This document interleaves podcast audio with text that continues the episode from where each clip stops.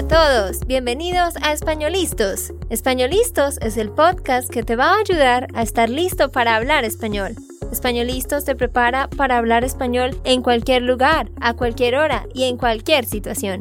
¿Recuerdas todos esos momentos en los que no supiste qué decir? ¿Esos momentos en los que no pudiste mantener una conversación? Pues tranquilo, Españolistos es la herramienta que estabas buscando para mejorar tu español. Dile adiós a todos esos momentos incómodos. Entonces, empecemos. ¿Estamos listos? Yo soy Andrea, de Santander, Colombia. Y yo soy Nate, de Texas, Estados Unidos. Hola, ¿cómo estás? ¿Cómo te va en el día de hoy? Espero que estés muy muy bien, que estés teniendo un lindo día. En el episodio de hoy vamos a hablar sobre la biografía de Isaac Newton. Bueno, así lo decimos en español. ¿Cómo se dice en inglés, Nate? Creo que Isaac Newton. Pero por eso, pues Andrea va a decir los detalles en este episodio porque es la vida de él es un poco complicado, pues no solo de esto, pero los términos y las cosas que Andrea va a decir es un poco avanzado, ¿no? Eh, sí, vas a escuchar palabras que tal vez no has escuchado mucho, pero precisamente vamos a explicar esas palabras. Y hoy vamos a hacer algo un poquito diferente. Normalmente cuando hacemos biografías, Nate y yo, los dos, leemos y decimos los datos de esta persona. Pero en esta ocasión, yo voy a leer todo y poco a poco voy a parar y le voy a hacer preguntas de comprensión a Nate y a ti. De esa manera vamos más lento y vamos reafirmando lo que estás escuchando. Entonces le voy a hacer preguntas a Nate y esas preguntas tú las debes contestar a medida que nos movemos para que sí se vaya quedando eso en tu cabecita. Sí, exactamente. Pues yo no voy a sufrir tratando de decir estas palabras o cosas de ciencia en este episodio, pero sí voy a tener preguntas para Andrea. Voy a escuchar lo que Andrea está diciendo y voy a intentar hacer las preguntas que ustedes tienen. Vas a intentar pensar en preguntas que los estudiantes tendrían y hacerlas por ellos. Sí, y también tenemos el transcript. Si tú vas a españolistos o no españolistos, espanolistos, vas a recibir este transcript. espanolistos.com. Exacto, ve a la página web de este podcast y ahí vas a ver el episodio y solo das clic en el episodio, luego pones tu email y recibes la transcripción en el email. También en la parte de arriba de esta ah, página web puedes donar si tú donas, apoyas nuestro trabajo y cuando donas vas a recibir todos los transcripts desde el episodio 20 de una vez en tu correo. Bueno, sin más rodeos, empecemos. Isaac Newton. ¿Quién fue él? Pues él fue un físico, teólogo, inventor, alquimista y matemático inglés. Por Dios, yo estaba pensando, ¿qué van a decir de mí? Andrea Alger fue una profesora. una profesora de español. no, pero impresionante que este hombre tuvo literalmente cinco um, profesiones diferentes a la vez. Él nació el 25 de diciembre de 1642 en una pequeña aldea en Inglaterra. Una aldea. ¿Qué es una aldea, Nate? No tengo idea. Mira, yo puedo decir un pequeño pueblo, una pequeña aldea, una pequeña villa. Entonces, pueblo es más como mm, un poquito más grande. Una aldea o una villa es a village, o sea, en el countryside, en el campo. Un grupo de casas en un lugar, pero en el campo, ya muy pequeño, aldea o villa. Ok. Muy bien. Bueno, empecemos hablando de los aportes que le hizo Newton a la ciencia, porque fueron varios. Entonces voy a dar una lista de los 10 aportes principales que él hizo. Nate, pon mucha atención, porque como dije, te voy a estar haciendo preguntas y a ti también a medida que avanzamos. 10 aportes de Newton a la ciencia. Pues él, por supuesto, fue el creador de las tres leyes que nosotros llamamos las tres leyes de Newton, que son la ley de la inercia, la ley fundamental de la dinámica y la ley del principio de acción y reacción. Número dos, los demás que voy a nombrar, él ya sea propuso estas teorías o impuso estas leyes o contribuyó de cierta manera a lo siguiente. Número dos, a la ley de la gravedad. Tres, la teoría de las mareas. Cuatro, la teoría del color, que es todo esto de, del el efecto del prisma. Cinco, la teoría corpuscular de la luz. Seis, la forma de la Tierra. Él dijo que la Tierra no era una esfera perfecta como se creía. Siete, el cálculo como lo conocemos. Isaac Newton fue quien inventó el cálculo como una respuesta a la matemática. La matemática en su época no era suficiente. Y él fue el que literalmente se inventó el cálculo. Y esto él lo llamó las fluxiones y las usó para calcular órbitas y curvas.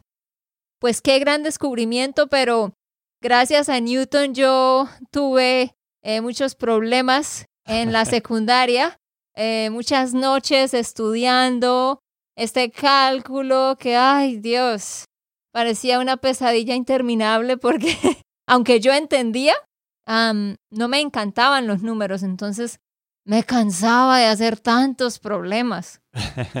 sí, exactamente. Me imagino que a ti te gustó más tus clases de español que de matemáticas. Bueno, no las de español, las de inglés. Las clases de, de inglés me gustaban, las de historia, las de sociales. Ah, Nate, yo era buena para los números y todos sépanlo, yo de hecho era buena para los números. Yo entendía los conceptos. Pues no tanto como yo, pero ah, bueno. Claro, claro. A mí me iba bien en el colegio. De hecho, yo le explicaba a mis otros compañeros, eh, pero no me gustaba, o sea, lo hacía porque tenía que hacerlo. Sí, sí, me imagino. Wow, pues yo no he escuchado a todo, pues quizás he escuchado en inglés, pero solo sabía como de tres o cuatro de los teorías o cosas que tú dijiste. Seguramente la ley de la gravedad, que es... Acción y reacción. ¿Qué es lo que dicen? Que él un día estaba sentado en un árbol y que se cayó una manzana y él empezó a preguntarse, pero ¿por qué se cae la manzana? ¿Qué está haciendo que se caiga? Un hombre muy profundo, ¿no? Porque... Sí. ¿Quién piensa en todo esto? Exacto, yo cuando leo sobre estas grandes personas, estos grandes personajes, ah, yo digo, oh, wow, o sea, nosotros realmente no somos inteligentes, nunca nos preguntamos nada ni inventamos nada, solo estamos ahí usando lo que ya existe. Pues ahora con los celulares y televisores, pues ya tenemos Netflix y, y siempre podemos ocuparnos haciendo, consumiendo cosas en línea o algo así, pues no, me imagino en el tiempo de él, él, bueno. Tenía mucho tiempo libre, yo creo, o sea, no habían tantas distracciones. Sí, exacto. Entonces podía empezar a pensar, a preguntarse, a querer crear. Sí, porque tú vas a decir cuándo él nació y todo esto. Como era, sí, en ese tiempo más o menos. Pero sí, bueno, ¿qué más hizo él? Eh, número 8, con respecto a la velocidad del sonido. él afirmó que la velocidad del sonido no depende de su intensidad o frecuencia, sino de las propiedades físicas del fluido por donde se desplaza. Por ejemplo, él, él fue el que propuso lo siguiente, él dijo, si el sonido se emite, ¿qué significa eso, Nate? Se emite. ¿Qué es emitir? Mm, cuando, cuando el sonido está, no sé cómo. Como saliendo. Saliendo, sí. Como, sí. saliendo. Como yo estoy escuchando lo que tú estás Ajá, diciendo. yo estoy emitiendo palabras, emitiendo sonidos, o sea, sonido Exacto. está saliendo. Entonces él decía, si el sonido se emite bajo el agua, se produce, se hace bajo el agua, tendrá una velocidad diferente a que si ese sonido se emite por el aire. Entonces, él fue el que dijo eso. La velocidad del sonido depende, su frecuencia, su intensidad, depende del fluido por el que pasa, por el que se desplaza, por el que se transmite. Entonces, en este caso, hablando del sonido, podemos decir que el sonido pasa por, se desplaza por el aire, el agua, o se emite en el aire o en el agua. Unos términos ya más técnicos que no necesitas para tu vida diaria en tus conversaciones, pero que es interesante escuchar. Si eres una cientista, algo así. Científico, Ah, ok. Si eres un científico, pues estos términos, me imagino, son muy, muy relevantes. para ti, sí, claro. Claro. La cosa número nueve que él hizo fue a la ley de convección térmica. Y número die- diez, él fue el que creó el telescopio reflector. Newton fue el primero en demostrar que las leyes naturales que gobiernan el movimiento en la Tierra son las mismas que gobiernan el movimiento de los cuerpos celestes. ¿Qué no crees? entiendo. Ok, escucha muy bien. Newton fue el primero en demostrar que las leyes naturales, como por ejemplo la gravedad, esa es una ley natural. Él fue el primero en demostrar que las leyes naturales que gobiernan el movimiento en la Tierra son las mismas que gobiernan el movimiento de los cuerpos celestes. ¿Qué son los cuerpos celestes? No sé. Los cuerpos celestes es todo lo que está afuera de nosotros en el universo. El Sol, los planetas, los asteroides, ¿sí? Eso se llama cuerpo celeste, Las estrellas, pero no son cuerpos. así se llaman, ¿sí? Eh, todo eso, o sea, todo lo que existe en el universo, como dije. Bueno, Eh, pensé en el principio quizás como los aliens o algo así, ah, pero no. no, estabas pensando como en un ser vivo. No, no, no. Los cuerpos celestes son las estrellas, los planetas, como dije, ¿sí? En la luna. Bueno, tú sabes que hay otros planetas que tienen lunas también. Ah, entonces, todos esos son los cuerpos celestes. Entonces, básicamente, él fue el que ah, demostró lo que gobierna el movimiento aquí en el planeta Tierra. Esas leyes también están en el universo, ¿sí? Sí. y también gobiernan a estos cuerpos eh, celestes. Él es comúnmente clasificado como el científico más grande de todos los tiempos. Y la obra que él hizo, él escribió un, un libro que se llama, bueno, es en otro idioma, pero es algo así como de Principia o de Principia Matemática, no sé cómo se pronuncia pero es básicamente un libro pues sobre matemáticas. Ese libro que él escribió sobre las matemáticas, la principia matemática, revolucionó a, a todo el mundo, o sea, fue el que causó la revolución científica. Gracias a todo lo que él escribió en ese libro, ah, se han logrado muchas cosas. Muy bien, Ney, pregunta. Hasta ahora. Bueno, ok. Vamos a ver. am, nómbrame tres cosas que mencioné, de las Ay, cuales él hizo parte. Tú ya mencionaste unas, que eran las que, las que conocías. reacción y... La ley de acción y reacción. ujú. Ok. De, de moción también. Ah, ¿estás hablando de movimiento? Sí, de movimiento. Bueno, no se ya, no hay una ley que se llame así. ¿Qué más puedes pensar? Bueno, de los efectos de los sonidos, porque recuerdo que tú estabas diciendo esto. La velocidad del sonido. Y Ujú. también de tu favorito, cálculo. Ajá, que él fue el que inventó el cálculo. Y también agregaste otras cosas que no entendí. ok, muy bien. Bueno, no es necesario que las entiendas todas. Eh, que recuerdes estas tres está bien. Hubo, él inventó el cálculo, pero hubo otra cosa que él inventó, que fue lo que yo dije, que no era una ley, sino algo físico que él hizo con sus manos. El telescopio reflector. Bueno, ¿No, sabes qué es? no, no sé. Ok. ¿Qué es un telescopio? Pues un telescopio es un telescope.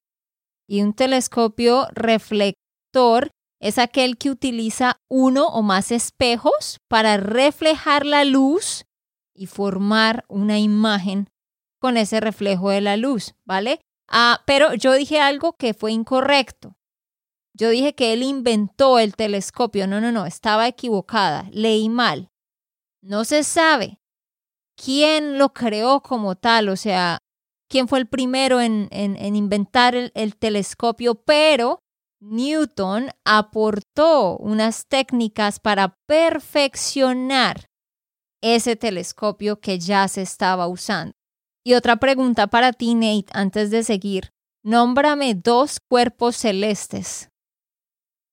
Eso sí es fácil. Por ejemplo, ¿qué? Y también estaba pensando si esto se llama celestial bodies Sí, en inglés, así Eh. que sí es, lo mismo. es lo mismo, solo que, que no estaba pensando bien. Es muy temprano para ti. Uno es el Sol, Ajá. Otros planetas, asteroides y Estrellas. estrellas, claro, la luna. Ah, muy bien, Nate. Aprendiste, aprendiste. Ok, muy bien, sigamos. Ah, otra cosa importante, eh, otro hombre importante que fue matemático y físico, Joseph Louis Lagrange, no sé cómo se pronuncia, dijo que Newton fue el más grande genio que ha existido y también el más afortunado, dado que solo se puede encontrar una vez un sistema que rija el mundo.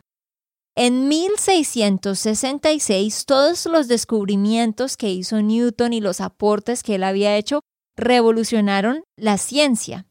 Como ya dijimos, él inventó el cálculo, demostró que el color es una propiedad de la luz y no de los objetos, y descubrió la gravitación universal, que por eso decíamos lo que él dijo, que las leyes que gobiernan el movimiento en, en, acá en la Tierra son las mismas que gobiernan el movimiento en los cuerpos celestes.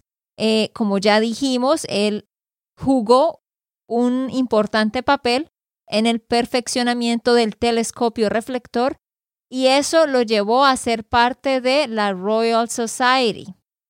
Y también, como dijimos, el libro, la obra que él escribió, que en español se pronunciaría The Principia Mathematica, que fue en 1687, ese libro fue el que han, de ahí partieron muchas cosas, porque en él, ¿qué se encuentra en este libro? Se describen las tres leyes del movimiento.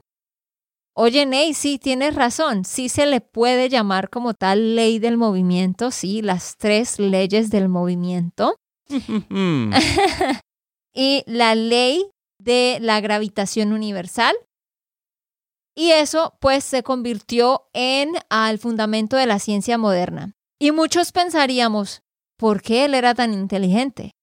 ¿Cómo pudo hacer tantas cosas? Oh, quizás él viene de una familia muy inteligente, con unos padres que le dedicaron tiempo, que invirtieron en él. No, no es correcto. Es completamente lo opuesto. Ah, wow. De hecho, él tuvo una niñez fea. O sea, yo pienso incluso que tal vez todo esto para él fue como un escape, no sé. Ah, decidió poner toda su energía en, las matemáticas. Pues eh, vas a hablar un poco sobre la niñez y todo. Ya les voy a contar. Los papás de él, mamá y papá, se casaron en abril, ¿sí? Luego más adelante la mamá quedó embarazada y tristemente el papá murió en octubre y Isaac Newton nació justo dos meses después. O sea, el papá de Isaac Newton murió cuando Isaac todavía estaba en el vientre, en el vientre de su madre. Él nunca mm. conoció a su papá. Tristemente, entonces él nació y ya su papá no estaba. Había muerto dos meses atrás. ¿Y en qué año nació? Ah, ya dijimos al principio que él nació en 1642. Claro, cuando la gente no vivía muchos años, ¿no? Es porque la gente se moría casi de cualquier cosa, porque obviamente en cuanto a la medicina no se había descubierto la cura contra muchas cosas. Como sabemos, había gente que moría de gripa o de una tos o si se cortaban la mano, no, no sabían. Plagas. Tenían heridas y por eso se morían, etc. No, se llama plagas, ¿no?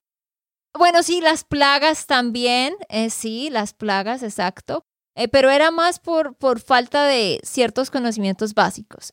Les recuerdo que él nació el 25 de diciembre de 1642.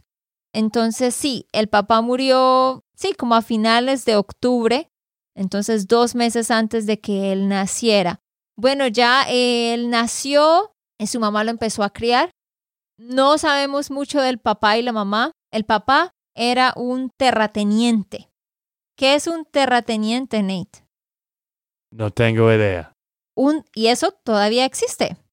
Un terrateniente es una persona que es dueño o dueña generalmente eran hombres en aquel tiempo, los terratenientes, un hombre dueño de tierras, tierras que se utilizaban para la agricultura y la ganadería, que ya antes aprendimos que la ganadería es cuando tú tienes vacas, cerdos, ovejas. Entonces, un terrateniente es la persona que es dueña de tierras, muchas tierras que se usan para eso. Bueno, la mamá empezó a criar a Isaac Newton y cuando él cumplió tres años, la mamá se casó. De nuevo, se casó con otro hombre. Y pasó algo muy triste. Y fue que la señora, la mamá, se fue.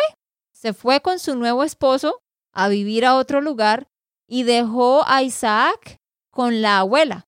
Wow. O sea, ella se casó, se fue con su nuevo marido y dejó a Isaac con la abuela.